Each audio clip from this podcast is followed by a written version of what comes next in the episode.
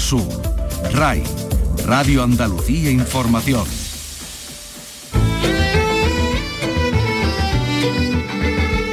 En RAI, Andalucía es cultura. Con Antonio Catón. Buenas tardes, Granada, Córdoba y Sevilla serán escenario de los conciertos de la orquesta de la Fundación Barenboim Sai. Es el concierto para violín de Tchaikovsky que vamos a poder escuchar en estos, en estos conciertos que la Fundación va a ofrecer este mes, como decimos, en estas tres capitales andaluzas, con la dirección del granadino Pablo Eras Casado y con Miguel Colón como solista de violín. Esta mañana se han presentado y los vamos a conocer con detalle en un programa que también tiene compás. Los farrucos con su cuento de Navidad que van a traer a Cádiz, Sevilla y Torremolinos. Felicidad, y al aire grita que ha venido a este mundo a darnos la paz, no la guerra. Carlos López, muy buenas tardes. Hola, ¿qué tal? Buenas tardes. Un auténtico cuento de Navidad en familia, con la dirección de El Farru y la participación de sus hermanos, Farruquito y El Carpeta, así como de tres niños de la familia de momento, que nos hablan de la Navidad a través del baile. Hoy además tenemos la posibilidad de conocer una leyenda viva, Curro Romero, Canal Sur Televisión emite los dos primeros capítulos de la serie documental Curro Romero el Faraón, cuyo director, eh, con cuyo director enseguida vamos a hablar. También les vamos a hablar de otro documental, Get Back, que cuenta o que da cuenta de la grabación del último trabajo de los Beatles y en el que hay una referencia explícita a la estancia de John Lennon y Ringo Starr en Almería. Acabamos de conocer que la Junta de Andalucía, la Consejería de Cultura, ha comprado en subasta un cuadro de Santa Magdalena de Pazzi que Alonso Cano pintó para una iglesia de Sevilla. Vendrá al Bellas Artes sevillano esta obra que ha pertenecido a uno de los más grandes gestores operísticos de Europa, a Sir Peter Jonas, fallecido recientemente. También les vamos a contar cómo pretende el Ayuntamiento de Sevilla luchar contra las cotorras Kramer, la especie invasora con tanta presencia en nuestras ciudades y pueblos que está deteriorando muchos monumentos y entre ellos la fachada mudéjar del Real Alcázar de Sevilla. Bueno, todo esto y más en un programa que realiza Miguel Alba y produce Ryan Gosto. Andalucía es cultura. Con Antonio Catón. La magia está en el aire. Ídolo. El aire huele a romero. El tema que Marina Heredia dedicaba a Curro Romero va a ser el protagonista esta noche en Canal Sur Televisión. El tiempo se te escapa de las manos y no se dan cuenta la gente. Porque disfrutar no te harta nunca. Azorear no me cuesta nada y no me peleo con ella. Dices que es fácil. Me encanta y no me peleo con ella. Y además, esto es visto y no visto. Pero visto y no visto. Lo están escuchando, eso pertenece a esa serie de televisión Curro Romero el Faraón, cuyos dos primeros capítulos vamos a poder ver hoy a partir de las diez y media de la noche en Canal Sur Televisión, noche de estreno. Esta serie consta en total de cinco entregas, hablamos de una serie participada por Canal Sur, en la que participan más de 40 personalidades del mundo de las artes, de la tauromaquia, del espectáculo, que van desarrollando un hilo argumental que habla del arte de la tauromaquia. Incorpora documentos inéditos conseguidos de forma exclusiva por quienes han realizado esta, esta serie, que van dibujando la personalidad del faraón de Camas, que van eh, dibujando también su filosofía y por supuesto tiene un peso específico la participación evidentemente del propio Curro Romero. Estamos con el director de la serie que se llama José Escudier, quien ya dirigió anteriormente el documental de Camarón. José, ¿qué tal? Buenas tardes. Hola, muy buenas tardes. ¿Cuándo comienza la idea de hacer esta serie, Curro Romero el Faraón? Yo creo que yo creo que la idea con, con la productora, con Womack, con José Carlos Conde, eh, nace nace justo cuando se acaba se acaba o se, o se está ya en proceso de distribución en, Netflix de la serie de Camarón. Habíamos hecho ya la biografía audiovisual de Camarón, que, que cumple más o menos el mismo patrón, que era una serie de seis capítulos y también un largometraje documental. Y a raíz de y a raíz de esa serie en la que ya interviene como entrevistado Curro Romero, pues se plantea que, que Curro evidentemente era una figura que también podía merecer una obra audiovisual de, esta envergadura, ¿no? De esta magnitud. Es un momento en el que Curro habla de Camarón cuando te das cuenta, os dais cuenta de que aquí hay mucho de lo que tirar, ¿no? Y, mucho que contar, ¿no? Claro, aparte él también ha sido... Eh, veamos que Curro Romero nace en el año 33 en Camas, entonces Curro Romero, como dice Alberto García Reyes en, en la serie, pues ha estado siempre en los salones de todas las casas, no solo de Andalucía, de España. Él, él se ha asomado a la historia sociopolítica, a la historia cultural de este país, ¿no? No solo en la tauromaquia, pues es un personaje que tiene una relevancia social indiscutible. Mm, ¿Qué Curro Romero o cómo se aborda mm, eh, la figura de Curro Romero para contarla en una serie? ¿Cómo lo has hecho? ¿Cómo se trata? Bueno, pues un poquito un poquito es ir dejando lo que él nos dé. Eh, cuando empieza la producción está claro que tenemos primero un, en, la tarea de preproducción un largo proceso de, documentalismo, tanto de archivo, tanto de archivo en vídeo como archivo fotográfico, ¿no? Bastante extenso y siempre y siempre al atacar o abordar un documental o una serie documental siempre intentamos buscar lo inédito, ¿no? Lo que no se ha visto. Como en la serie, por ejemplo, no vamos a encontrar archivo inédito de los historios de Urquijo que toreó Curro Romero. A raíz de ahí, en, este proceso de, producción, también nos vimos como tantos y como tantos, pues, eh, parados un poco por la pandemia. Entonces, la entrevista o el primer encuentro con Curro Romero se fue retrasando, que lo tuvimos en verano del año 2000, ya una vez pasada la pandemia, y a raíz de ahí ya pues empieza a rodar un poco la serie. Mm. Con, con, 40 entrevistados, ¿no? O más de 40 entrevistados, y todo el proceso de rodaje eh, arrancó desde este verano, no, el verano anterior. Bueno, estamos hablando de, un hombre, todos los que nos dedicamos a la comunicación, en, en fin, que trabajamos en, la, en, el, en el periodismo, sabemos que Curro Romero es un hombre de pocas palabras, ¿no? No sé si son más importantes sus palabras o su silencio o, el tiempo, dejarlo hablar, ¿no? Sí, yo en la premier comentaba que, que cuando Curro pasa por tu vida casi que te la cambia con su mirada. Y lo que tú comentas, ¿no? Curro es una persona así de pocas palabras, en eso coincidía con Camarón, pero cuando, cuando habla, normalmente él cuando habla es porque tiene algo que decir y suele dar lecciones de existencia, que es la que tú comentas lecciones que tienen que ver con el amor, con la soledad, con la vida y la muerte, o con el miedo, o con el tiempo, o con el silencio. Así que hay que verlo, hay que ver esta noche a partir de las 10 y 35 en Canal Sur los dos primeros capítulos de esta serie, Curro Romero el Faraón. Estos dos primeros capítulos, que, mm, eh, de qué, qué es lo que cuentan? ¿Cómo, ¿Cómo nos introducen a su figura? Hombre, el, primer capítulo vamos, vamos elaborando un poco la personalidad de, de Curro desde su infancia entonces tiene mucha presencia en los años 30, años 40. De hecho, cada capítulo dura una hora, ¿no? Pues hasta, eh, creo que acierto si te digo que hasta el minuto 55 del primer capítulo no vemos, no vemos toreo, no vemos a Curro torear. Es decir, el primer capítulo lo, el primer capítulo lo cerramos en alto con el debut que él tuvo en, como novillero en La Pañoleta. Y luego el segundo capítulo puede ser que sea tal vez el más técnico, antes de irnos al tercero, donde ya nos metemos a, tratar el arte y a tratar a Curro como artista. En el segundo capítulo vemos un poquito sus antecedentes, ¿no? O, tratamos y estudiamos qué es la escuela sevillana en el toreo. O sea que estamos hablando de una etapa, el primero en cualquier caso, una etapa fundamental para cualquier persona y para cualquier artista, ¿no? Hay elementos de su infancia que lo marcan ya de por vida. Claro que sí. A si en el primer capítulo Marina Heredia nos dice que, que Curro le decía que qué difícil es comer despacito cuando no tiene cuando no tiene ganas de comer, ¿no? Entonces él vive la guerra, vive la posguerra, su infancia una infancia humilde, siempre muy feliz, que lo destaca. Él tuvo una infancia muy, muy feliz con sus padres, que nunca hubo problemas. Y como ese niño que empieza, que empieza ya a trabajar en Gambogás, intentando ahí a las vacas intentando que las vacas ya se las arranquen, como desde niño ya tiene, ya tiene ese sueño de, de salir de las estrecheces y salir de la pobreza. Bueno, de la pobreza tal vez no, ¿no?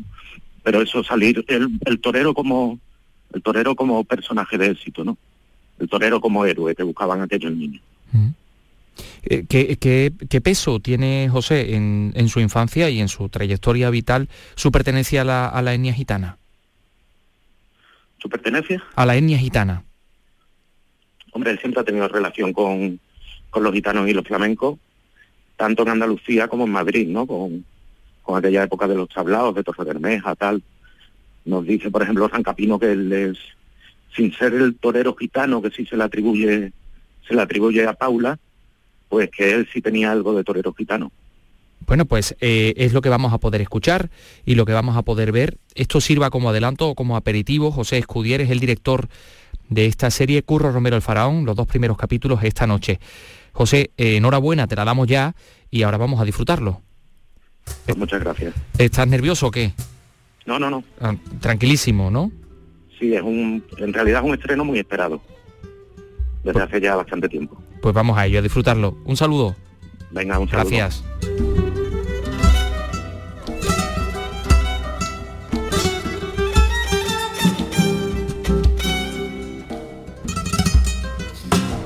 Sí, Curro Romero, que lo acabamos de decir, le, encanta el, flamenco, Carlos. Por supuesto, por supuesto. Como... Y yo creo que le encantaría, por ejemplo, asistir al espectáculo de los farrucos, seguro. Navidad, pues seguramente. En, Navidad en familia, un cuento de Navidad. Hoy se ha presentado en la sede del Instituto Andaluz de Flamenco. Sí. Eh, estamos hablando de un espectáculo de la saga flamenca Farruco y Fernández. Y... Es la quinta edición ya de este espectáculo. Ah, eh, este año, efectivamente, sí, se, se ha titulado pues así, Navidad en familia, porque bueno, se ha querido como eh, dar más importancia a, los pequeños, sobre todo de la casa. Van de momento tres, de momento, y, también a, las abuelas, ¿no? Y, un poco a, los abuelos y a, la, gente mayor. Un poco unir eh, pues los, jóvenes con los, con con la tradición, con, la, sabiduría de los mayores. Y unir a la familia, esa es, la intención de, este año. Mm, la familia que va a dar muchas vueltas, como los turroneros, va a estar en Va a estar por, toda, por todo el país, por empiezan en Albacete, terminan en Barcelona, pero entre medias por todo el país durante, durante todas las navidades. Bueno, hoy se ha presentado, como bien dice, lo ha presentado Antonio Fernández Montoya, Farru, junto a Farruquito, la Farruca y el Carpeta. Eh, recordamos que que bueno, los hermanos son Farru, Farruquito y el Carpeta, el Carpeta es el menor, sí. Farruquito es el mayor, aunque se llama así, y Farru, pues es, el mediano que también es el director. He hablado con ellos tres, me he hartado de reír. No me digas. Cantar con J, ¿sabes? Y, te han, y te han, no sé, dado así un... Me han no sé, me han no sé, efectivamente. Han hecho algo. Han hecho no sé. un, algo. Han hecho un algo. Sí, sí, sí, un algo. Mm. un cantecito que decía no sé quién. Pues vamos a escucharlo, Carlos. Venga. Vamos a empezar por Antonio, por Farru. Hola, buenas tardes. Buenas tardes, Carlos, ¿qué tal? Por supuesto, al gran Farruquito, a Juan, ¿qué tal? ¿Cómo estás? Muy buena, ¿cómo estamos? Y al último de la saga, a Manuel El Carpeta. Muy buena, ¿todo bien? ¿Todo bien? ¿Tú cómo estás? Todo bien, gracias a Dios. Bueno, supongo que con muchas ganas, ¿no? De empezar este, este espectáculo. Vamos a empezar por ti, Farru, que parece que también eres también el director, ¿no? Sí, pues bueno, pues muchas ganas, muy ilusionado y con ganas ya que nos vamos mañana para Albacete, que es la primera, y con mucha ilusión porque después de tanto esfuerzo y tanto trabajo que le hemos dedicado a esta quinta edición de Navidad en Familia, eh, pues estamos deseando que el público la disfrute. Una Navidad en familia que habéis titulado eh, Un cuento de Navidad, ¿no? Sí, bueno, esta quinta edición se llama Un cuento de Navidad porque eh, hemos intentado de, explicar, no de explicar, sino de recordar aquel cuento en Navidad que nos contaban, que a todos casi, a todos nos han contado el mismo, que tenía como como referencia eh, la ilusión, ¿no? Eh, nos ilusionaban con los cuentos, siempre nuestros padres nos han intentado ilusionar, ¿no? Entonces nosotros eh, de alguna manera queremos también transmitir a, través del flamenco, de la música, del baile, por supuesto, transmitir esa ilusión, ¿no? No solo a los mayores, sino a, los pequeños también, ¿no? un cuento de Navidad trata de una historia de una familia que, que, se encuentra en el campo pues vendiendo sus canastos, vendiendo, buscándose la vida y, bueno, por arte de casi por arte de magia, pues aparecen unas botas y esas botas son mágicas y, crean un legado, ¿no? Y, nosotros lo que intentamos eh, es que, que, ese legado pase a nuestros niños y que se ilusionen siendo artistas.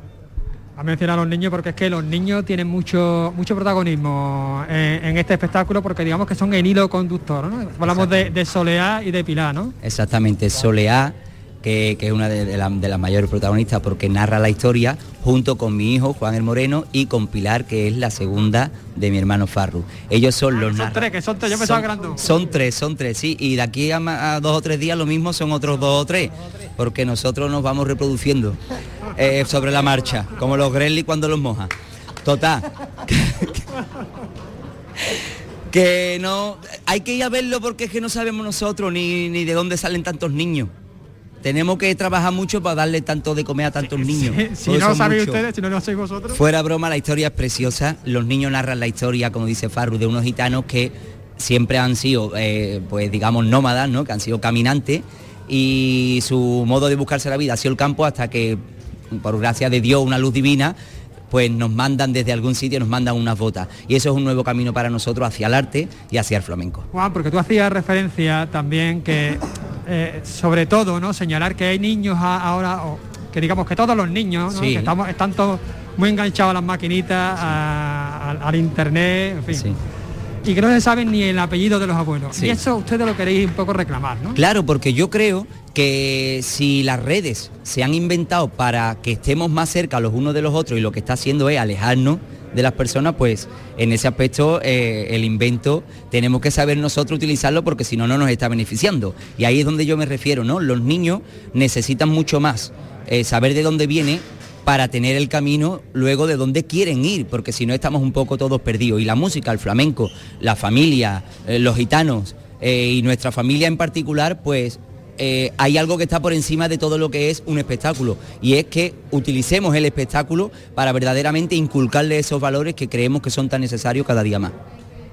Muy bien hablado, muy bien hablado. Bueno, vamos a hablar con el pequeño, con, Manuel El Carpeta, eh, que bueno, yo supongo que, tendrás aquí a, dos figuras eh, que son importantes para ti, ¿no? Tus hermanos, ¿no? Lo tengo complicado. Bueno, lo, tengo, lo tengo complicado. No, al fin y al cabo, aunque ellos sean pues, pues referencia artísticamente, también lo personal.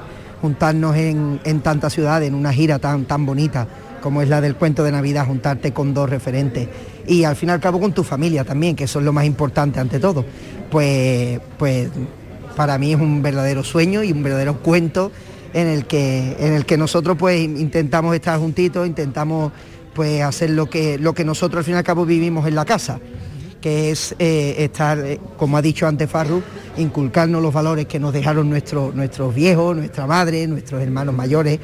Y bueno, la verdad que a mí me encanta el, estar con ellos, el aprender de ellos y el vivir esas cosas haciendo lo que te gusta. A ver, Farru, eh, vamos a ir terminando ya. Eh, vamos a recordar las fechas porque ya están las entradas en preventa y por lo visto hay un éxito apabullante, nos podemos quedar sin entrada, ¿no? Sí, la verdad que desde aquí quiero darle las gracias a todos aquellos aficionados que siempre, que siempre están eh, ahí apoyándonos y eso pues nos deja claro una cosa, que algo mal, algo bien estaremos haciendo, ¿no?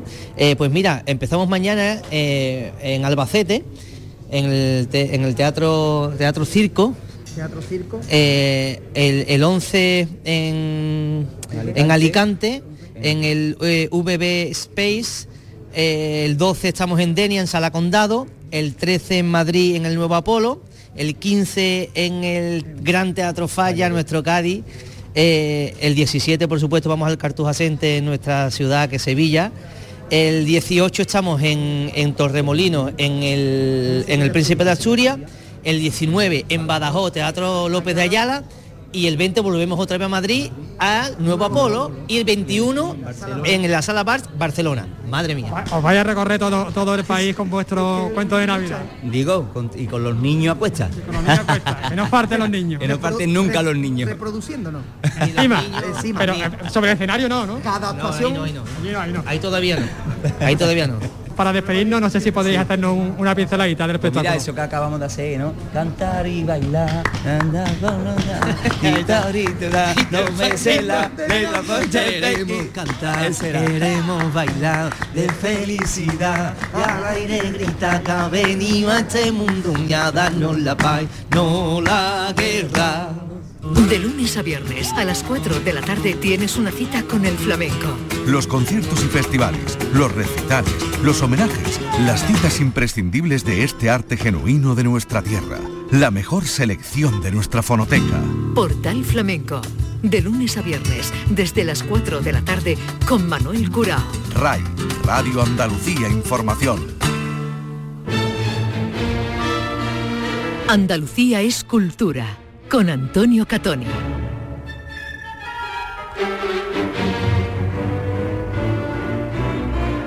Es el concierto de violín de Tchaikovsky.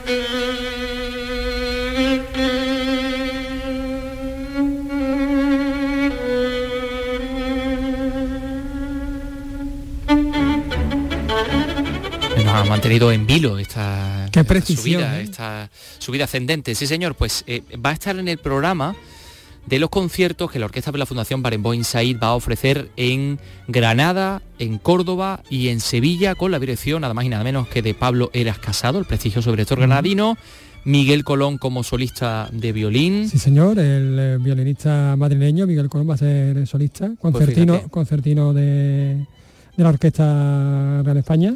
Eh, Carlos, ¿tenemos las fechas de los conciertos? Tenemos la fecha, mira, el 28 de diciembre en Sevilla, el 29 en Córdoba y el 30 de diciembre en Granada. Ajá. La patria 28 en Sevilla, 29 en Córdoba, 30 en Granada eh, y los eh, escenarios Y los escenarios, pues el eh, Teatro de la Mastranza en Sevilla, el Gran Teatro de Córdoba en Córdoba y el Auditorio Manuel de Falla en eh, Granada. Fantástico. Bueno, Todo pues, a las 8 de la tarde y con precios ultra populares.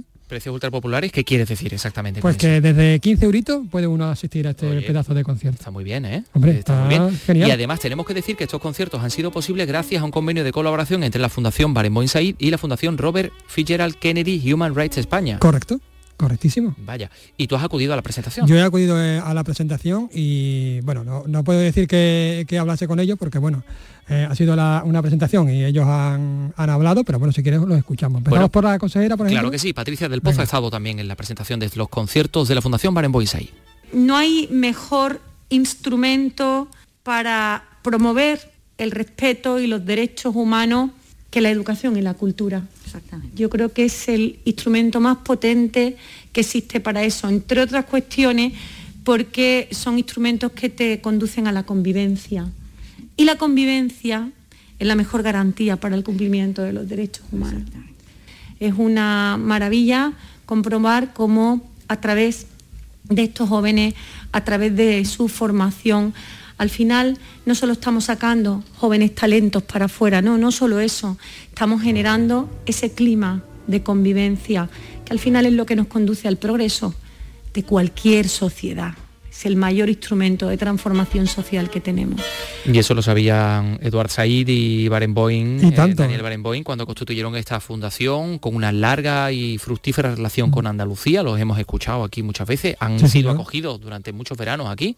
Se sentían un poquito andaluces, nosotros también que sentíamos, lo senti- lo sentíamos también un poquito La andaluces, música y la cultura como un instrumento para la paz. Como el instrumento, diría yo. El instrumento. El instrumento para la Yo creo que eso también lo y subrayaría y, cultura. lo, y estaría de acuerdo Pablo Eras Casado.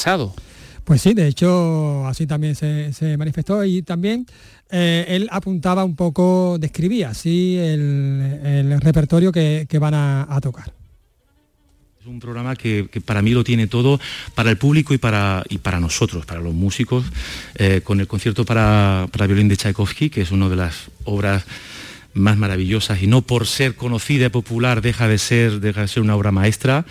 Eh, y también es una obra que para la orquesta tiene enjundia, para la orquesta también eh, eh, es, una obra muy, muy disfrutable, por así decirlo, ¿no? Es muy satisfactorio estar en la orquesta acompañando. Y el hecho de, creo que es muy importante tener no solamente a un, a un gran solista, a un gran músico, sino también a una referencia para los, para los estudiantes, tenerlo cerca desde la posición de, de solista, pues es un- una suerte que él también haya encontrado el tiempo para estar, para estar con nosotros, Miguel. Eh, agradezco muchísimo y estoy deseando ya en una ocasión en su papel de concertino colaboramos, pero, pero en, pa- en papel de solista aún no y, y es una, suerte poder, poder tenerlo. Y la segunda parte del concierto es, una obra también relacionada históricamente, final del siglo XIX, son compositores también los cuales el componente nacional, digamos, eh, nacionalista cultural, que son palabras que ahora igual nos llevan a otros sitios, pero el nacionalismo cultural, musical, folclórico, la identidad cultural está muy presente. Tchaikovsky por un lado y Borjak eh, por otro lado. ¿no? Eh, es una obra llena de referencias, como digo, al, folclore eslavo y, son obras que están llenas de páginas como decía, que son, que son retos técnicos y musicales, pero también están llenas de momentos absolutamente maravillosos para, disfrutarlos. Em, son tres conciertos que, como digo, son, son para todos los públicos y, esperemos que tanto en Sevilla, aquí en el teatro, como en Teatro de Córdoba y en Granada, pues em, venga muchísima gente a vernos porque, como decía, son, son, son oportunidades y son precios son precios que se hacen precisamente para abrir la, abrir la, cultura y la música a todo el mundo.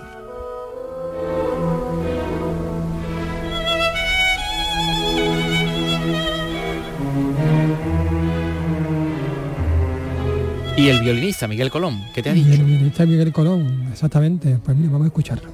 Con Pablo tengo muchas ganas de trabajar, ya trabajamos una vez, pero fue muy breve, fue, fue solamente un día y nada, tengo muchísimas ganas de, eso, de, además con los alumnos de la, de la academia, que son alumnos míos, muchos de ellos, poder no solo estar en, el aula trabajando horas y horas intentando mejorar, sino poder hacer música juntos, yo creo que supone una sinergia que va a ser muy bonita y va, y va a ir más allá de, de, solamente eso, tocar juntos, sino creo que va a ser una experiencia muy enriquecedora para todos. Nada, yo estoy muy ilusionado, voy a tocar el concierto Tchaikovsky, que es un concierto que me ha acompañado toda la vida es un concierto apasionante. Siempre he pensado que si, si tuviera que recomendar una obra a alguien que no fuera músico, yo creo que una de las primeras obras que le recomendaría sería este concierto, para que se adentrara en la música clásica, incluso en el mundo del violín. Es un concierto lleno de virtuosismo, de, melodías maravillosas, eh, trepidante, muy difícil. Así que nada, espero que, sea un goce para todos. Nada, yo siempre pienso que cuando se celebran este tipo de eventos, que son más en este tipo de, en el momento en el que estamos viendo ahora mismo, es una fiesta y es una celebración casi de la cultura, ¿no? Entonces, bueno, eh, una victoria, de alguna manera, el poder, el poder hacer un proyecto así en estos momentos tan, complicados. Así que nada, gracias a todos por, por esto.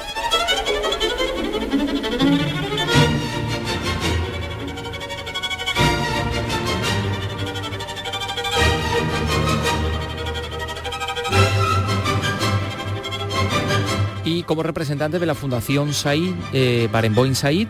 Y de la Fundación Robert F. Kennedy, pues tenemos a su ah, directora. Pues María Muriel. Es un verdadero honor poder participar y colaborar con la Fundación Barenboim Said. Desde el principio, cuando constituimos en España la fundación, fue uno de nuestros objetivos, ¿no? llegar a poder colaborar y trabajar juntos lo que queremos conseguir es crear a través de la educación en derechos humanos y ayudar, ayudados por la formación musical, una ciudadanía poderosa e inspirada y construir una sociedad más inclusiva y tolerante que nos respete la individualidad de todos. El poder compartir hoy aquí en esta mesa un mensaje de esta índole es más importante de lo que, de lo que podemos creer, ¿no? Y hoy es ¿no? el trabajo, y hoy es la, música, y hoy es a los chicos, ¿no? Y dices, ah, por aquí.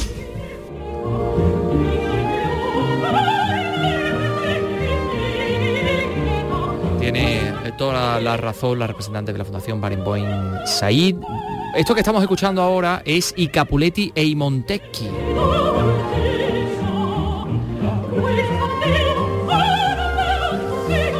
Porque, y esto ya es otro asunto, el Teatro de la Maestranza estrena esta noche esta ópera con la que Vincenzo Bellini adaptaba el clásico de Romeo y Julieta. Al frente del elenco de solo cinco intérpretes destaca la joven soprano sevillana Leonor Bonilla, Hoy es su cumpleaños. Hoy es su cumple, sí, sí, sí. Cumple muy pocos años porque es muy joven. Es jovencísima. Pero feliz cumpleaños desde aquí.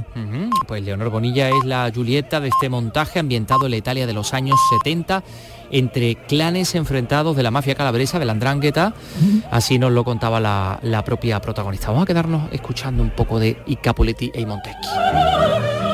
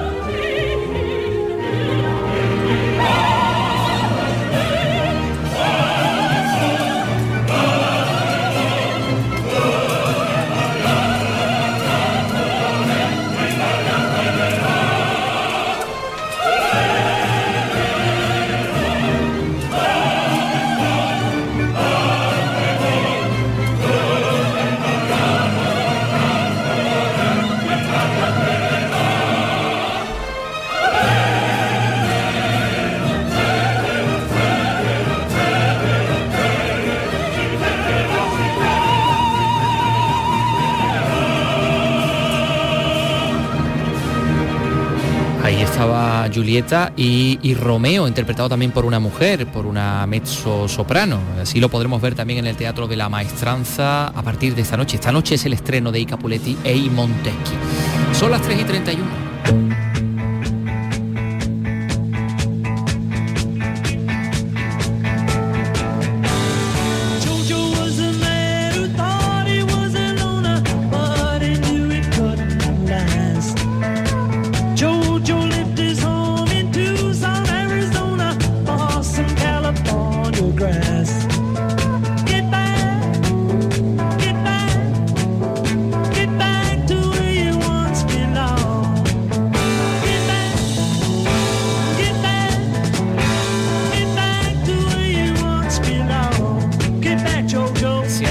Plataforma esta serie documental de casi ocho horas, eh, Get Back, que recoge la preparación y la grabación del que sería el último disco de estudio de los Beatles, el disco homónimo, Get Back. Eh, les vamos a contar la historia de, esta, de estas grabaciones. Vamos a ver, en enero del año 1969, los cuatro músicos, los cuatro Beatles, que llevaban casi un año y medio separados, se reunieron en unos estudios de Londres, en los estudios Twickenham, para abordar la grabación de su último trabajo que pretendía volver a los orígenes del grupo con sonido directo y sin postproducción. Los ensayos eh, fueron grabados por, eh, con la supervisión de la empresa corporativa de los Beatles, que estaba recién creada, la empresa Apple. Las cámaras y micrófonos de Michelle Lindsay Hogg mm, fueron las encargadas de grabar las imágenes y también eh, los sonidos. Salieron de esta experiencia 60 horas de filmaciones en 16 milímetros y más de 150 horas de grabación eh, de, audio, de grabación de audio, ¿no? De todo esto eh, conocíamos, evidentemente, las imágenes de ese concierto en la terraza de un edificio de Savile Row en, Londres, que aparecen en el documental Let It Be. recordarán, Carlos, tú lo has visto ese documental, están los viandantes, están ellos evidentemente tocando en la, azotea, la gente mirando, la gente mirando pasan los bobbies, los, policías ingleses que quieren acceder. Que va, que va, a hacerse un traje, porque esa es la, calle, de, los de, los, astres de, Londres, es una calle muy Tú conoces muy bien. Sí, he pasado muchas veces por esa calle. Está muy cerquita de Oxford Circus, De, Piccadilly Circus. Yo es que no me la hago y yo me la hago en la calle al lado. Ah, bueno. Bueno, ah, bueno vamos a ver. Eh, con e, todo este material, con estas 60 horas de grabación que obtuvo, tuvieron esas cámaras, ahora Peter Jackson ha montado esta serie de 8 horas con una gran calidad de imagen y sonido que permite conocer cómo trabajaban los Beatles, cómo eran sus relaciones en esa etapa final de su carrera como grupo, las susceptibilidades, las sensibilidades, mm. las rivalidades entre ellos. Ahí eh, pues eh, se ven los ensayos, los tiempos muertos, la visita de los managers, de los músicos, de Billy Preston, por ejemplo, que estábamos escuchándolo ahí al fondo con el órgano, los momentos de chispa, de complicidad. Todo en esta serie que, sale a, en, la que, por cierto, sale a, relucir un capítulo de los Beatles que tiene que ver con Andalucía, ¿eh? con Almería en concreto, lo hemos contado varias veces aquí, esa ciudad en la que Lennon y Ringo Starr pasaron unos meses en el año 66, mientras Lennon estaba participando en el rodaje de una película de cómo gané la guerra, de Richard Lester. Bueno, pues Adolfo Iglesias, Vitelmano, profesor, periodista, autor del, libro Juan y John, que sabes que cuenta la historia de ese profesor de inglés que viene a Almería para entrevistarse con John Lennon, que es histórico, consiguió que los Beatles incluyeran las letras en inglés en sus discos para que si sus alumnos pudieran aprender inglés gracias a los Beatles. Bueno, pues Adolfo Iglesias nos cuenta exactamente este pasaje del documental Get Back en el que eh, Ringo y John hablan de Almería. Hay un momento en el que Ringo eh, cuando están discutiendo dónde van a hacer el concierto que todavía no se sabe que va a ser en el, en el tejado, en el tejado de la oficina, eh, eh, pues los que hayan visto el concierto saben que la primera posibilidad era viajar a, Libia, a un anfiteatro romano, idea que luego copió Pink Floyd, precisamente porque estaba ahí el productor de Pink Floyd. Y luego Pink Floyd lo hizo en Pompeya. Bueno, pues esta idea que era muy bonita, eh, Ringo Starr desde el principio se niega a viajar. Ringo Starr se niega a viajar porque Ringo Starr lo pasó dos veces mal, eh, la más reciente en Rishikesh, con la comida en la India y luego también con la comida en Almería. Almería no se lo pasó tan mal porque eh, estuvo poco tiempo y estuvo con John Lennon, pero tenía problemas con la comida, era muy tiquismiqui. Y, y entonces cuando ya descartan el anfiteatro, hay un señor ahí en la primera parte del documental con unas gafas cuadradas que va con, Peter Sellers, presenta, eh, en fin, es el productor de las películas de los Beatles, Dennis O'Dell, y el jefe, el primer jefe que tuvo Apple. Bueno, pues entonces, eh, después de descartada esta idea del anfiteatro, eh, alguien sugiere que dieran un concierto en un yate, en un barco. Entonces, eh, viendo un poco el disparate que era la idea, Ringo Starr le hace una broma a John Lennon y, dice, como las lanchas americanas, y no menciona Almería, pero sabe que Almería, eh, las lanchas americanas de How I Won the War. De hecho, eh, Peter Jackson hace un inserto de dos o tres planos de la película de precisamente de, How I Won the War en Almería, concretamente de, de estas escenas de las lanchas. ¿Qué ocurrió con las lanchas? Pues que eh, las lanchas eran necesarias para la película. Y, Richard Lester y Dennis O'Dell, el señor que aparece en Get Back, se quedan sin lancha. Porque las lanchas pensaba, eh, ya se la había apalabrado al ejército británico, iban a salir desde Gibraltar. Pero eh, hubo un problema diplomático con Gibraltar en el año 66 y cerraron y aislaron Gibraltar por tierra y por, y por mar. Entonces no podían las lanchas de Gibraltar salir desde Gibraltar a España. Total, que se quedaron sin, barco.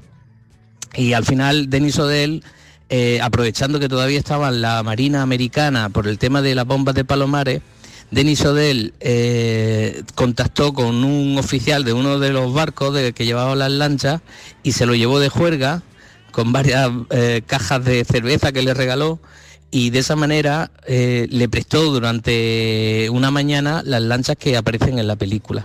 Entonces, eh, este, este, contratiempo es el que hace referencia a Ringo Starr a, John Lennon. Eh, y, se, y se ríen los dos, porque saben que, lo del barco pues podía acabar como, como ocurrió lo de las lanchas de How on the War en Almería.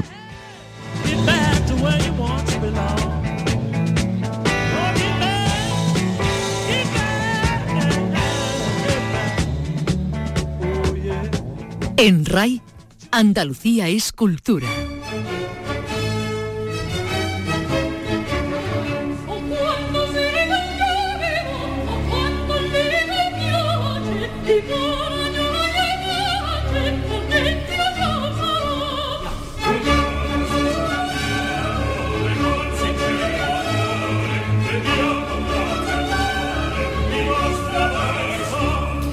La Consejería de Cultura y Patrimonio Histórico ha adquirido en subasta un lienzo, el Santa María Magdalena de Pazzi, ejecutado por Alonso Cano durante su etapa sevillana, hacia 1628. Probablemente lo hizo eh, es probable que lo hiciera para un retablo sobre la Pasión de Cristo ubicado en el convento carmelita de San Alberto de Sevilla.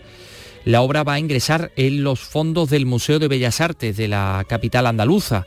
La consejera ha afirmado que la recuperación de este lienzo es una noticia muy feliz para el patrimonio público andaluz, dada su extraordinaria singularidad, porque es una de las escasas pinturas del artista que se conservaba fuera de España en manos privadas. Eh, ¿Cuánto ha costado el cuadro de Santa eh, María Magdalena de Pazzi? 136.000 libras, impuestos incluidos en la subasta de Sotheby's en Londres.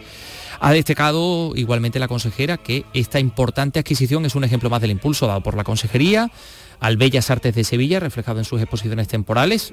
recordamos que en estos momentos se puede eh, visitar cara a cara Picasso y los maestros antiguos y la exposición de Valdés Leal. Y bueno, pues eh, también se refleja eh, en la adquisición de nuevas obras, porque anteriormente pues ya se adquirieron La Virgen de la Leche de Luisa Roldán y otras obras y ahora este cuadro de Alonso Cano. Eh, exactamente, mm, bueno, pues ¿por qué merecía la pena hacerse con este cuadro? Santa María Magdalena de Pazzi em, es especialmente eh, atractivo, es una obra especialmente atractiva para mejorar la colección de pintura sevillana de las primeras décadas del siglo XVII del Bellas Artes hispalense, que solo conserva dos obras de Cano, el San Francisco de Borja y las Ánimas del Purgatorio. Es la primera vez que se incorpora una obra de este artista a la colección del museo desde su creación en el año 1835.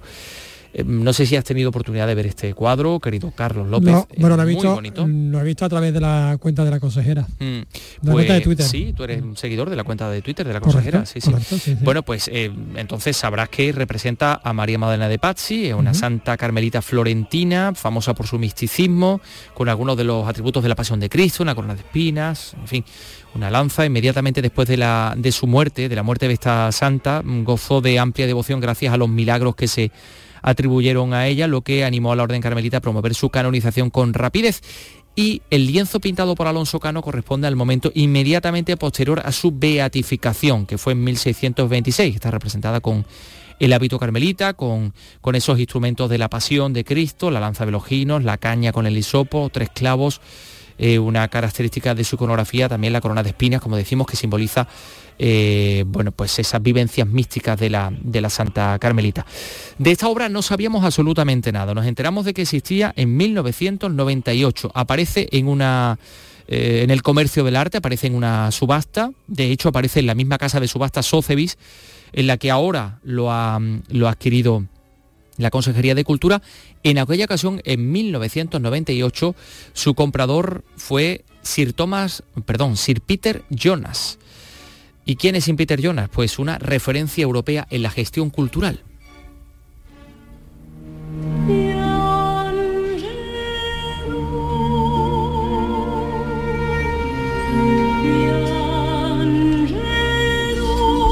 fallecía en abril del, año pasado, eh, bueno, pues eh, un nombre innovador desde el punto de vista eh, del mundo de la música clásica, del punto de vista también teatral, fue uno de los impulsores de la ópera barroca en el Reino Unido, también en Inglaterra, del renacer de la ópera de la ópera barroca, estuvo durante mucho tiempo trabajando en la English National eh, Opera, en la Orquesta Nacional de Inglaterra y ha trabajado también con los más grandes eh, compositores y directores, hablamos de Daniel Barenboim precisamente, Claudio Abado, Zubin Meta, pues este hombre se hizo con la pintura de Alonso Cano en el año 1998 porque en aquel entonces se pensaba que era una Santa Catalina.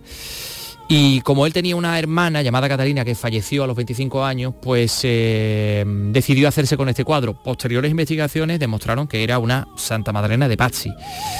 Eh, como decimos, bueno, pues este hombre ha, fallecido de cáncer eh, en abril del año pasado. Era consciente de que una vez eh, que los coleccionistas pues fallecen, no tiene mucho sentido mantener una colección unida y entonces pues sus herederos y él mismo decidió que se subastara y aquí es donde lo ha adquirido la Consejería de Cultura. Suponemos que él estaría especialmente contento de que regresara a Sevilla, la ciudad donde fue ejecutada esta obra y en el lugar donde estuvo expuesta y para para la que fue hecha, ¿no? Para ese, supuestamente para ese convento de, ese convento de San Alberto de los Carmelitas. Bueno, son las 3 eh, y 44 minutos, enseguida vamos con más cosas, vamos a hablar enseguida de, de las zambombas de Jerez y de una figura fundamental para entenderlas, de Parrilla de Jerez.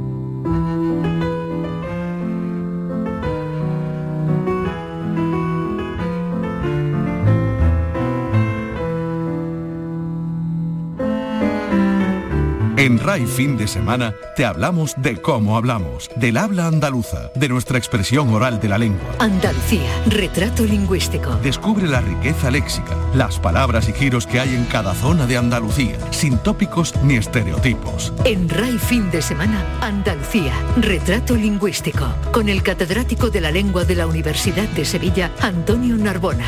Este sábado, en RAI, desde las 9 de la mañana. RAI Radio Andalucía Información.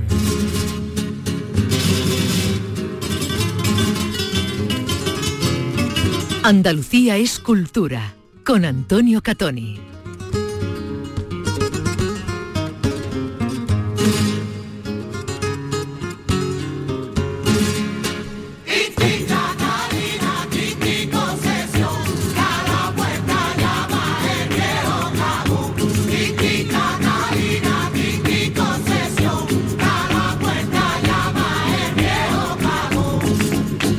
Zambombas de Jerez, este puente han estado, pues imagínense, Jerez a rebosar para disfrutar de las zambombas que se han multiplicado por las calles y, y plazas de esta ciudad. Mm. disfrutarla y además Jerez.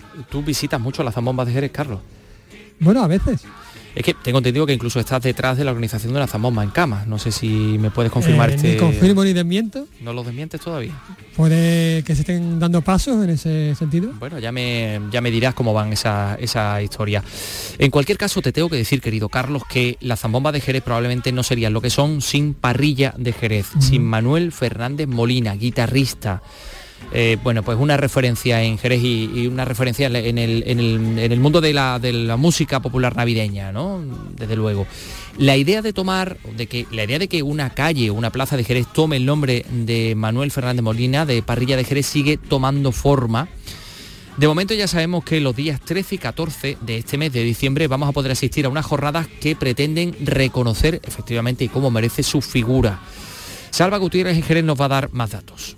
I know that.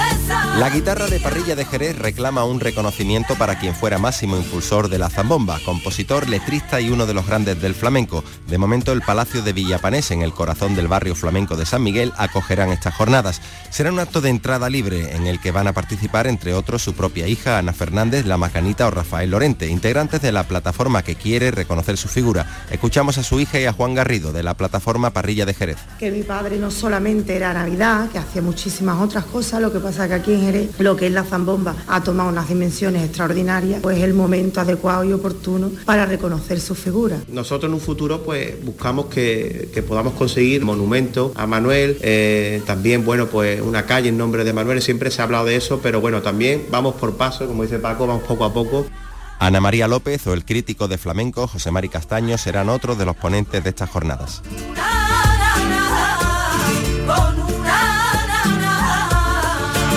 Para Benjamín, si para Belén llega, los agales de la juguera.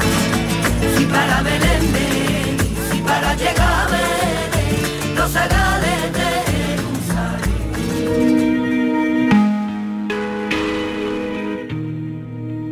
La construcción del nuevo Conservatorio Profesional de Música Paco de Lucía en Algeciras da un paso más la Junta ya ha resuelto el contrato para la adjudicación de las obras. Enseguida les vamos a hablar de este conservatorio, pero nos vamos a quedar escuchando esta versión de Dani Llamas del Calle del San Francisco, un villancico popular jerezano. Miren cómo suena esto. Los cañones, los cañones de la artillería y en medio un castillo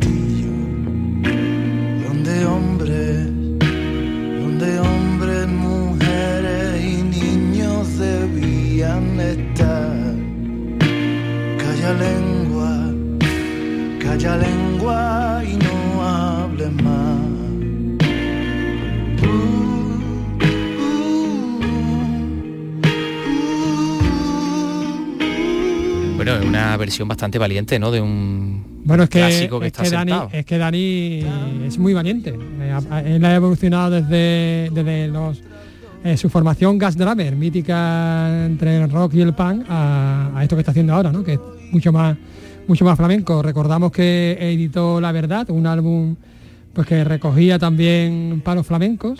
ahora acaba de editar este single, está preparando otro nuevo, otro nuevo álbum con también con palo, palo por palo, que se va a llamar A Fuego que editará en primavera. Ahora acaba de editar este y la verdad se presenta en Sevilla el día 23. Bueno, vamos a escucharlo.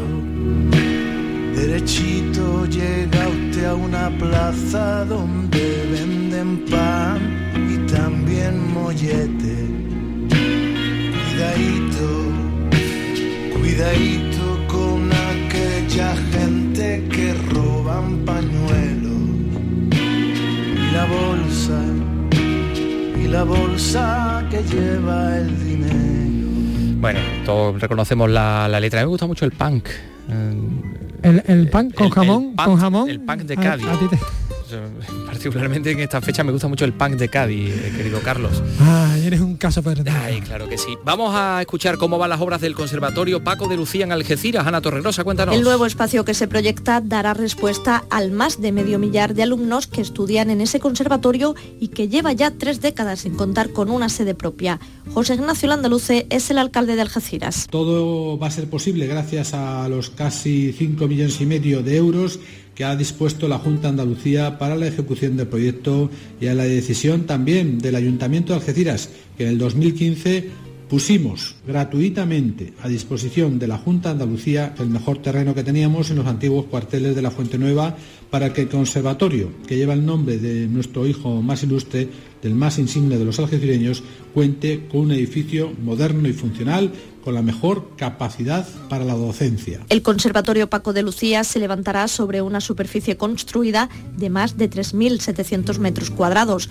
Contará, entre otros equipamientos, con seis aulas no instrumentales, tres de música de cámara, dos de orquesta, banda y coro y un salón de actos para 350 personas.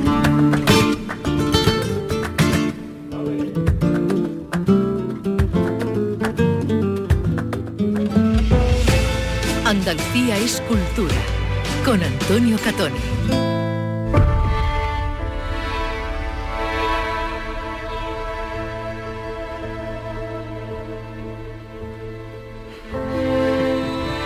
Bueno, esta música que vamos a hablar de la invasión de las cotorras. y da un poco de miedo. La verdad que da un poco de es- miedo, es sí, sí, inquietante. que es ¿eh? inquietante, pero eh, si tenemos una invasión de cotorras. Estoy viendo ya por ahí una nube, una nube, una nube de cotorras. Eh, del- sí, sí. Las cotorras Kramer, que están por todas partes, ya saben ustedes, y que también ha llegado al Alcázar de Sevilla y han puesto en peligro la fachada de uno de los edificios emblemáticos del monumento. Porque algunas de las cotorras han intentado hacer sus nidos en las yeserías del Palacio de Pedro I. ¿Qué hacemos con las cotorras? Iba a decir malditos roedores, pero no, son cotorras. Maldito, no, no Maldito sé, no sé exactamente cuál es el- la familia de la cotorra. En cualquier caso, te cuento que el Ayuntamiento hispalense ha tenido que tomar medidas urgentes. ¿eh? Claro. Claro. María José Molina, cuéntanos. Las cotorras buscan para anidar huecos que agrandan con sus picos y que terminan llenos de polvo, excrementos y microorganismos. En la fachada del Palacio de Pedro I, en el Real Alcázar de Sevilla, esto tendría un efecto irreparable en yeserías, alfeizares y alero. Ante la presencia de algunos ejemplares de estas aves en las galerías porticadas superiores, el patronato del Alcázar ha actuado retirando la suciedad y poniendo obstáculos en los huecos, pero esto no es suficiente para evitar que vuelvan a anidar.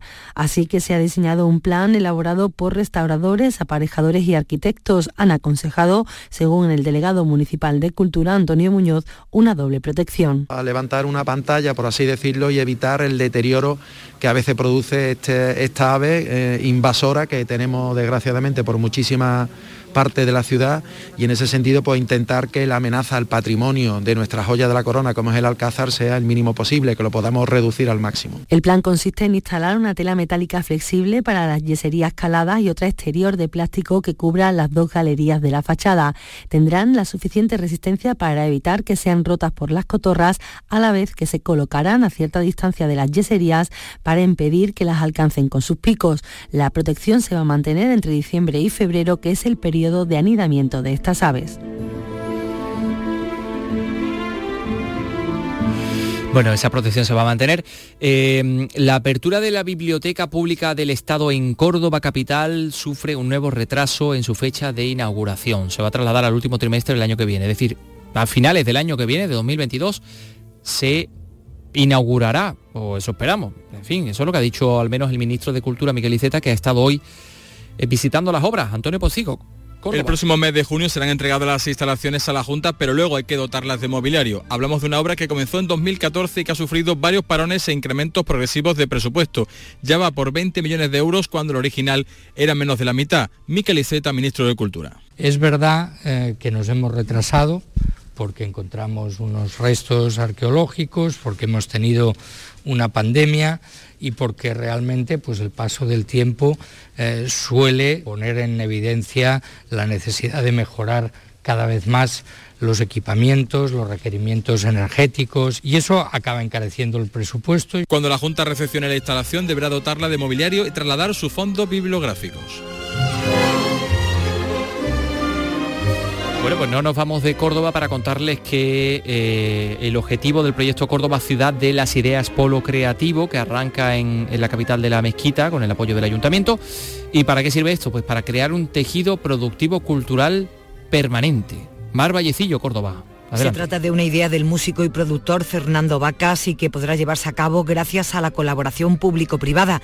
El casco histórico de la ciudad será su sede permanente y su objetivo el fomento de la creación contemporánea de artistas locales, nacionales e internacionales en todas las disciplinas. Carlos Pardo, gestor cultural de Córdoba Ciudad de las Ideas. Desde residencias con artistas internacionales que vienen a vivir a, a- a Córdoba a desarrollar un proyecto, ayudar a los propios artistas cordobeses, creadores, creadores en un sentido muy amplio, que viene desde la gastronomía, la literatura, eh, la danza, etcétera, etcétera, y contribuir a que ese modelo de cultura también sea una cosa participada con la ciudadanía Este fin de semana se presenta la iniciativa a la ciudadanía con un perol gourmet abierto al público en tres de nuestras plazas a cargo de los chefs cordobeses Estrellas Michelin. Muy fan de los perros gourmet. Hombre, por Dios, eso suena... A tope, ¿eh? Pero gourmet. Yo soy más fan de los peroles... Tradicionales, peroles, peroles, tradicional. Sí, sí, sí, de, de, Pero de yo la soy, sierra. yo, yo soy fan de todo tipo. De todo tipo, es verdad. All peroles. Igual te haces el traje All en Savile. Row que, que te vas a cualquier otro, Por supuesto que sí. otra- otro callejón infecto de Londres, dickensiano, sí, para hacerte un traje. Dickensiano, me encanta, sí, sí. Bueno, eh, pues mira, eh, vamos a hacer una cosa. Vamos a darle la enhorabuena a nuestro compañero Antonio Valverde de Granada, redactor de informativos de Canal Sur, que ha recibido el premio, Da- eh, el premio Dale 100 segundos a tu río, un premio que convoca la Diputación de Granada, un galardón a concurso de fotografía y vídeo. Y, bueno, y ha recibido este premio por un trabajo que ha realizado sobre el Darro.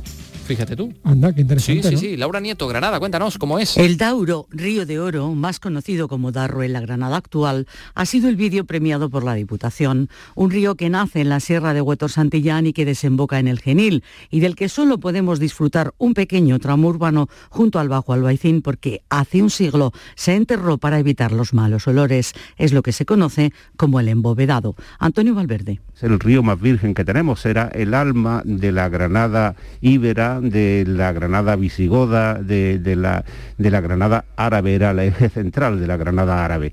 Eh, mm, posteriormente, eh, el genil, eh, conforme la ciudad fue avanzando, le ganó protagonismo, pero Granada no sería Granada sin el Darro. ¿Qué de Granada que habéis dejado? El cantador Juan Pinilla le ha puesto voz al trabajo sobre una letra de Alfredo Lombardo y en su elaboración han participado también otros dos compañeros de Canal Sur, Manolo Magán, operador de cámara, y Nicolás Serrano, montador de vídeo.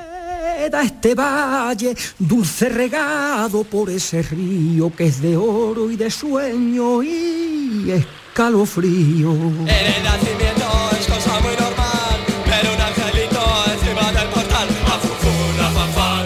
Este programa somos de contrastes, Carlos. Eh, Sí, para me demostrarte que me gusta mucho el punk, el punk de Cádiz, eh, aquí tienes un villancico muy especial que te quería A mí me gusta el punk rock. Ah, claro, pues aquí está Siniestro Total con este villancico tan bonito a Funfuna Fanfan que le dedicamos a todos nuestros oyentes y a ti el primero. Sí, eh, eh, muy evocador. Claro que sí. Bueno, mañana regresamos a las 3 de la tarde. Adiós. Hasta luego.